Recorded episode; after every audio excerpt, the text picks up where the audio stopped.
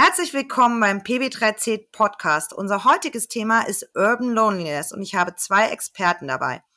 Wenn ich euch einmal bitten darf, euch vorzustellen. Liebe Anna. Vielen Dank, Sonja. Mein Name ist Anna Schingen. Ich bin bei der DPF AG als äh, Chief Product Officer tätig und ich verantworte hier die gesamte Klaviatur des Produkts quasi von der Konzeption bis hin auch zur Vermarktung. Und die Produkte, ähm, die wir im Portfolio haben, sind neben ähm, einem Restaurant vor allen Dingen eben äh, Servicewohnkonzepte, aber eher für die ältere Zielgruppe. Und die haben wir in zwei Sparten, nämlich einmal das Konzept Livret, äh, was bisher eher in der Theorie vorhanden ist, also im Drei-Sterne-Segment angesiedelt ist und dementsprechend eine etwas breitere Zielgruppe anspricht. Und mit Tertianum haben wir so unsere Premium Fünf-Sterne-Flaggschiffe, wo wir schon drei Standorte haben in Berlin, München und Konstanz und dort pro Standort ungefähr 100 Wohnungen haben im Luxussegment. Perfekt, danke, liebe Anna. Lieber Flo, ich würde jetzt das Wort an dich übergeben. Ja, erstmal herzlich willkommen, Anna und äh, hallo Sonja, vielen Dank für die äh, Einladung. Mein Name ist Florian Färber, bin Gründer und Geschäftsführer von The Base.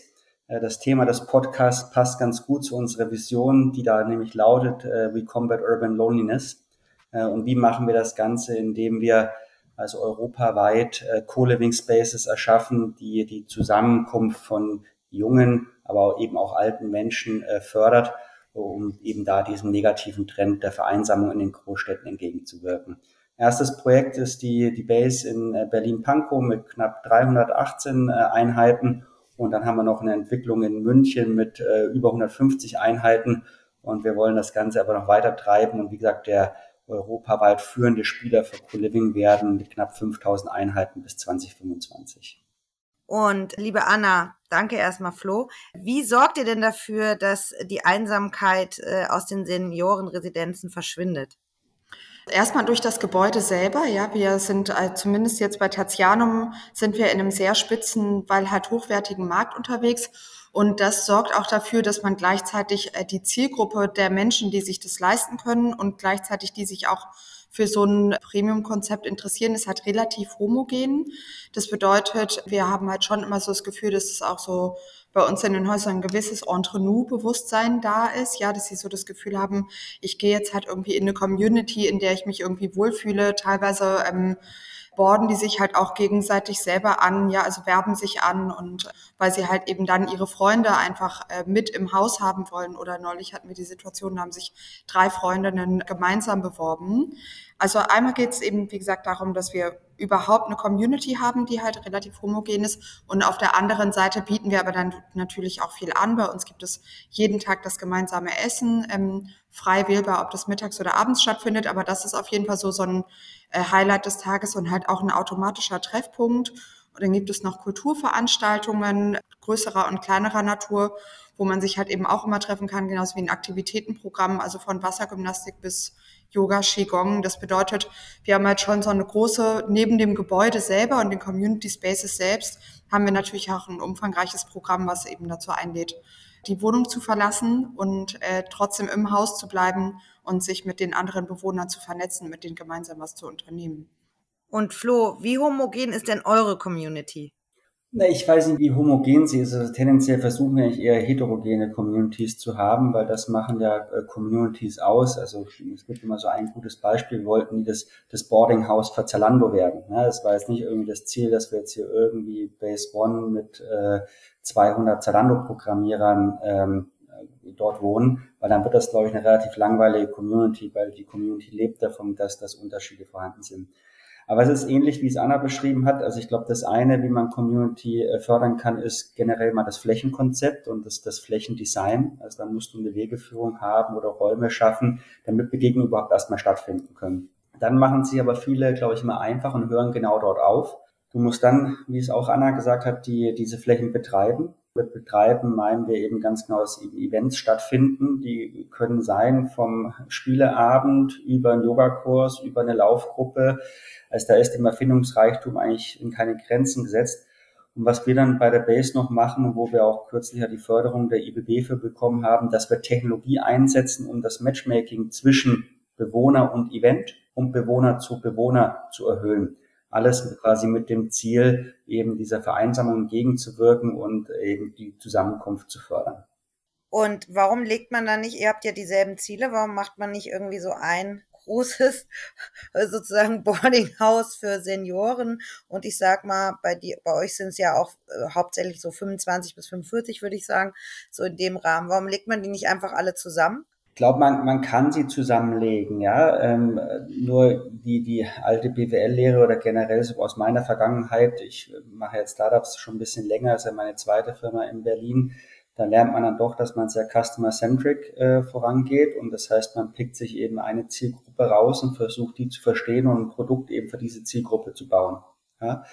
Ähm, das schließt aber nicht aus, dass man, wenn man dann den Lerneffekt äh, über die Zeit hat, dass eine gesunde Durchmischung auch in der Altersstruktur Sinn machen könnte, dass man das irgendwann nochmal baut. Aber Stand heute, glaube ich, gibt es so ein paar Themen, wo ich behaupten würde, dass jemand in einer älteren Demografie andere Bedürfnisse hat als vielleicht eine jüngere Zielgruppe. Ja, und die sehe ich aktuell noch schwer, die zu matchen. Aber vielleicht täusche ich mich auch. Ja, ähm, gucken wir mal, was die Zukunft bringt. Wir sind Customer-Centric gestartet mit einem Fokus auf Young Professionals aus dem In- und Ausland. Demografie, wie du gesagt hast, irgendwie zwischen 20 bis 35, 40 Jahre. Aber wie einleitend erwähnt, wenn jetzt hier jemand äh, bei der Base klingelt und der ist 60, dann werden wir die Türe nicht zulassen. Ja. Und ähm, genau, ich würde das gerne ergänzen, weil natürlich äh, hast du mit deiner Frage auf der einen Seite total recht. Und wir haben das ja auch schon mal verprobt bei uns beim Tatianum. Wir hatten ja mal für ein Jahr eine Studentin bei uns in der Residenz wohnen in Konstanz, die allerdings keine Miete zahlen musste, sondern mit dem wertvollsten Gut, das wir alle haben, nämlich Zeit und musste Zeit mit den Bewohnern verbringen, um denen zum Beispiel zu erklären, wie ein iPad funktioniert, mit denen einkaufen zu gehen, einen Kulturausflug zu organisieren oder was auch immer. Es hat auch wirklich wunderbar funktioniert und am Ende dieses Projektjahres waren auch ähm, alle traurig. Wahrscheinlich am meisten die Studentin, weil die hat wie alle Bewohner auch ein Dreigangmenü pro Tag in ihrer Wohnung äh, inkludiert gehabt. Aber natürlich, ähm, was halt eben Florian auch richtig gesagt hat, ist, am Ende sind die, die Needs halt dann doch unterschiedlich. Also es gibt eine ganz, ganz große gemeinsame Schnittmenge. Ja, die ist irgendwie, man will gut essen, man will eine gute Aufenthaltsqualität haben, man will Community haben, ich habe einen gewissen Serviceanspruch.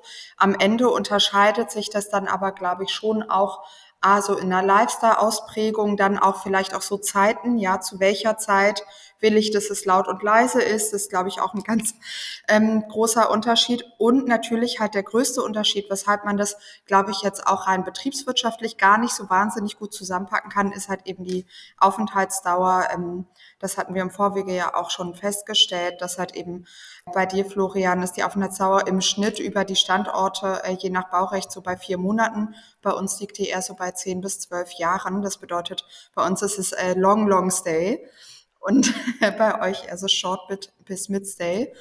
Und ähm, das sorgt dann natürlich davon, dass du einen ganz anderen Tonus hast, wie man halt zum Beispiel so ein Gebäude auch bespielt. Aber was ich mir total gut vorstellen könnte, wäre zum Beispiel sowas, wenn man gemeinsam in ein Quartier geht, ja, dass man in benachbarten Häusern ist, dass man vielleicht ein, sogar ein gemeinsames EG hat, wo es halt irgendwie ähm, Flächen gibt, die halt eben für beide Bewohner da sind.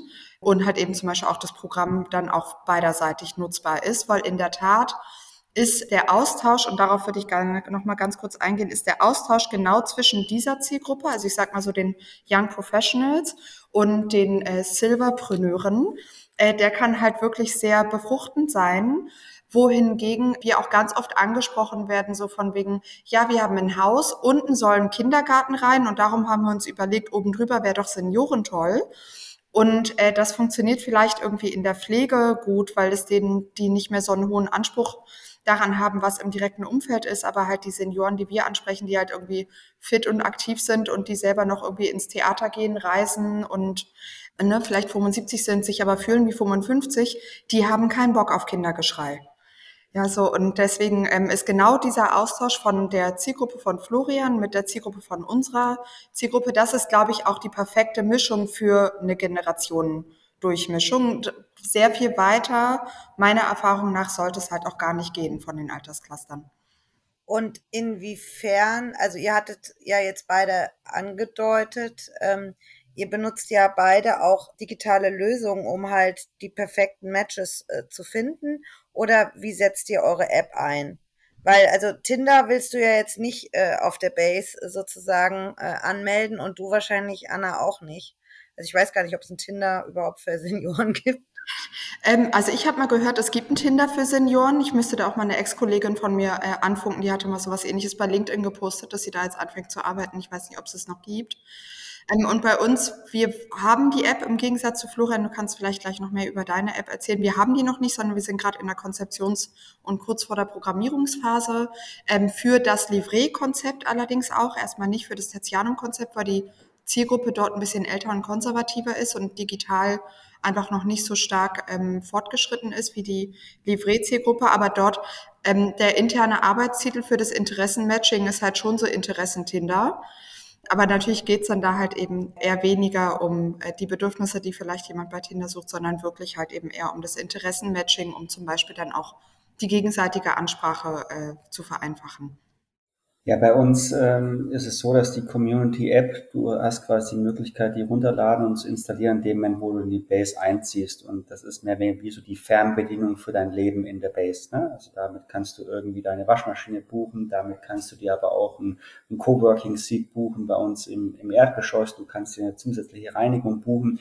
Das heißt, du hast bereits mehrere Use Cases, um die App runterzuladen. Und ein Feature innerhalb der App ist dann eben genau dieses Matchmaking wo wir zwei Dinge machen. Zum einen matchen wir mehr oder weniger basieren auf den persönlichen Interessen und Hobbys die Person zu Events, die in der Base stattfinden. Also Beispiel, ich weiß von dir, Sonja, du ziehst ein, du bist Veganerin, dann lade ich dich ein zum veganen Kochkurs mhm. und vielleicht nicht zur, zur Grillnacht. Ja. Und dann ist das zweite eben das Matching von Person zu Person. Und da machen wir genau nicht den Tinder-Weg. Weil was wir eben nicht wollen, auch da negativer Use Case, du bist hier irgendwie in, in der Base und du hast die Möglichkeit einer 1 zu 1 Kommunikation, dass hier beispielsweise Frauen irgendwie von Männern, äh, die dort im Gebäude sind, irgendwie mit, mit Nachrichten torpediert werden. Das wollen wir gerade nicht. Sondern wir nutzen dann mehr oder weniger wieder die Input-Parameter. Wenn ich zum Beispiel weiß, ich bin auch Veganer, ich habe Interesse für Fotografie, ich spreche Deutsch, Englisch und du bist Veganerin, hast auch Interesse für Fotografie, dann sage ich zum Beispiel, liebe Sonja, beim veganen Kochkurs, da trifft doch mal den Florian, weil neben der Tatsache, dass ihr beide Veganer seid, habt ihr irgendwie Interesse für Fotografie. Ja, und ihr könntet nächste Woche zu dem Fotografiekurs gehen. Und das ist, wir nutzen die App in der Form, dass es eher ein Weg ist, dass sich die richtigen Leute schneller kennenlernen, mhm. die dann also wirklich Interaktion zwischen den Leuten, die sollen sie über Kommunikationskanäle abbilden, die es eh schon gibt, sei es WhatsApp, E-Mail. Wir bauen kein Kommunikationstool. Ne? Da haben wir dann eben klar die Grenze gezogen und, und so gehen wir daran. Also will ich Technologie nur dafür, dass die äh, richtigen Leute sich schneller kennenlernen. Und diese, letzter Satz, diese ganze Lösung, die wir gebaut haben, also quasi vom TMS, Property Management System, über das Community Matchmaking und die Community App, bieten wir auch ab nächsten Jahr als äh, White Label äh, Solution für andere Spieler am Markt an. Ja, super. Vielleicht können wir uns dann nochmal drüber unterhalten, Florian. Gerne, gerne. Aber ihr sagt, bevor wir zehn Programmierer äh, einstellen. Genau, dann einfach, einfach Flo fragen. Wisst ihr, das ist auch eine Art Matchmaking, kann auch ein Podcast sein. Ja. Ihr habt ja beide das Thema Vereinsamung. Das ist ja auch unsere Klammer von heute. Äh, glaubt ihr, dass das zugenommen hat? Weil ich stelle mir vor, meine Oma hat noch mit drei Generationen in einem Haus gewohnt. Ich hatte meine WG ähm, und später bin ich mit meinem Partner zusammengezogen. Glaubt ihr, dass die Vereinsamung sogar noch zunehmen wird jetzt über die nächsten Jahre? Oder glaubt ihr, den Trend gibt es eigentlich schon ewig? Man hat nur nie äh, durch irgendwelche Konzepte eine Lösung gefunden. Wie seht ihr das? Also vielleicht habe ich Anfang für die ältere Zielgruppe, weil da ist es halt ungleich äh, dramatischer wahrscheinlich, weil wir bedingt durch den demografischen Wandel, äh, der vor uns liegt, ja, das sorgt dafür, dass die Zielgruppe, die ältere Zielgruppe, dass es immer mehr werden und dass auch Deutschland einfach immer älter wird, was sich jetzt erstmal so anhört, als ob es äh, dafür sorgen müsste, hey, wenn es von denen ja immer mehr gibt, dann dürften die ja aber gar nicht immer einsamer werden. Gleichzeitig ist aber in der Tat ist so, dass die Kehrseite der Medaille dann halt eben aber doch das Thema Einsamkeit ist, weil natürlich jetzt auch nicht zum Beispiel jahrelang gewachsene Freundeskreise gemeinsam alt werden, ja, sondern es ist zwar ein Schnitt, der älter wird, aber es betrifft nicht per se alle Personen. Das bedeutet, Menschen ziehen auseinander, ähm, ältere Paare oder auch Einzelpersonen, Eltern ziehen äh, ihren Kindern nach und gleichzeitig aber natürlich auch, dass halt trotzdem äh, ne, in der älteren Zielgruppe trotzdem mehr Menschen zum Beispiel krank werden, dadurch vielleicht auch eine Wesensveränderung durchmachen, als es halt eben im jungen Alter so ist. Und natürlich wird auch in der älteren Zielgruppe mehr gestorben. Das bedeutet dieses Phänomen, dass ich halt relativ alt bin und meine Verwandtschaft ist nicht mehr bei mir in der Stadt. Gleichzeitig äh, ist vielleicht ein Teil meiner Freunde irgendwie auch nicht mehr da oder halt eben für mich nicht mehr ansprechbar, das wird trotzdem zunehmen, obwohl wir immer mehr Alte werden. Und deswegen ist es auf jeden Fall ein Thema, das halt eben äh, uns total unterm Nagel brennt, deswegen erst recht auf Community-Wohnlösungen im Alter zu setzen. Ja, also wenn ich bei, bei uns blicke, und das war ja auch der, der Grund, warum ich die Firma gegründet hatte, wenn du dir mal die Generation Y und Z anschaust, hast du ganz klare Statistiken, dass knapp 50 Prozent äh, der Personen Singles sind, also wie Single-Haushalte. Und äh, sehr erschreckende, äh, sehr erschreckende. Wir sprechen gerade die Singles. ja, sehr erschreckende Zahlen, die mich mehr beunruhigen, ist, dass auch bis zu 20 Prozent angeben, dass sie keinen einzigen Freund haben. Und dann, glaube ich, muss man schon mal bei den Ursachen forschen. Und die sind in meinen Augen liegen darin, dass wir natürlich in Vergleich zu deiner Oma, Sonja, glaube ich, eine erhöhte Mobilität haben. Das heißt, insbesondere junge Leute reisen heute viel schneller, wechseln schneller ihren Job, die Städte, in denen sie wohnen. Das ist die eins. Das zweite ist, und das ist eine Entwicklung, wo ich nicht so glücklich drüber bin, ist, dass durch die ganze Technologisierung, auch Social Media, die Leute eigentlich mehr Zeit vor Screens und Handys verbringen, anstatt eben reale äh, Interaktionen und Beziehungen aufzubauen. Und das dritte Thema, den schwarzen Schwan, den hat, glaube ich, keiner kommen sehen, aber Corona hat äh, da, glaube ich, auch nochmal äh, seinen, seinen negativen Wertbeitrag dazu geleistet, dass wir jetzt eben in einer Situation sind, wo genau die, die KPIs, die ich Anfang gesagt hatte, jetzt reported werden. Insofern, äh, glaube ich, ähnlich wie Anna, Gebäude, wenn sie gut gemanagt sind, mit dem Fokus auf Community, können da wirklich helfen, einen Gegenpol zu bilden. Und deswegen hat man ja auch gesagt, das Thema Tech das dürfen wir nicht machen, dass wir die Leute hier wieder vor die Screens kleben, sondern nur mit dem Ziel, dass sie in reale Interaktion im Gebäude treten. The Base ist vielleicht auch, weil du sagst ja so, vier Monate ist so zum Beispiel so ein Stay, ist auch ein Sprungbrett in so ein soziales Netzwerk, dass man sagt, okay, ich bin vier Monate dort, ziehe dann vielleicht aus, weil ich doch mein eigenes größeres Reich will oder habe einen Partner, aber ich nehme trotzdem das Netzwerk auch noch mit guck, die Company heißt genau deswegen der Base, weil wir gesagt hatten, das ist für jeder, der irgendwie neu in eine Stadt kommt, eine perfekte Ausgangsbasis für das Leben, für seine Journey in der Stadt. Und wenn er dann eben nach drei, vier, fünf, sechs Monaten sich verliebt hat oder er will sich räumlich vergrößern oder er hat Freunde gefunden, mit denen er eine WG machen will, dann soll er das doch bitte tun. Also wir zwingen hier niemanden länger bei uns zu wohnen. Ja, aber wir glauben einfach, dass insbesondere junge Leute, die oft sehr orientierungslose Metropolen kommen, so eine Starthilfe brauchen. Und äh, da glauben wir, ist The Base der perfekte Ort für. Ja, den hätte ich mal haben müssen, als ich nach Berlin kam. Ich habe allein in einem 23 Quadratmeter Apartment gewohnt. Aber ich habe es dann halt mit Mühe und Not auch geschafft. Aber das kam wahrscheinlich auch durch meine Arbeit. So, Anna, was äh, ist denn auch bei euch gewünscht, dass der Kontakt nach außen, also wo liegen denn eure Projekte? Also gibt es auch für die noch fitteren Senioren die Möglichkeit, noch den Anschluss nach draußen zu haben oder ist es so eine Community, die irgendwie so in ihrem Schlösslein sitzt? Nee, also der äh, Titel heute heißt hier Urban Loneliness und wir verstehen uns halt schon als, äh, so, ich sag mal so Urban Community.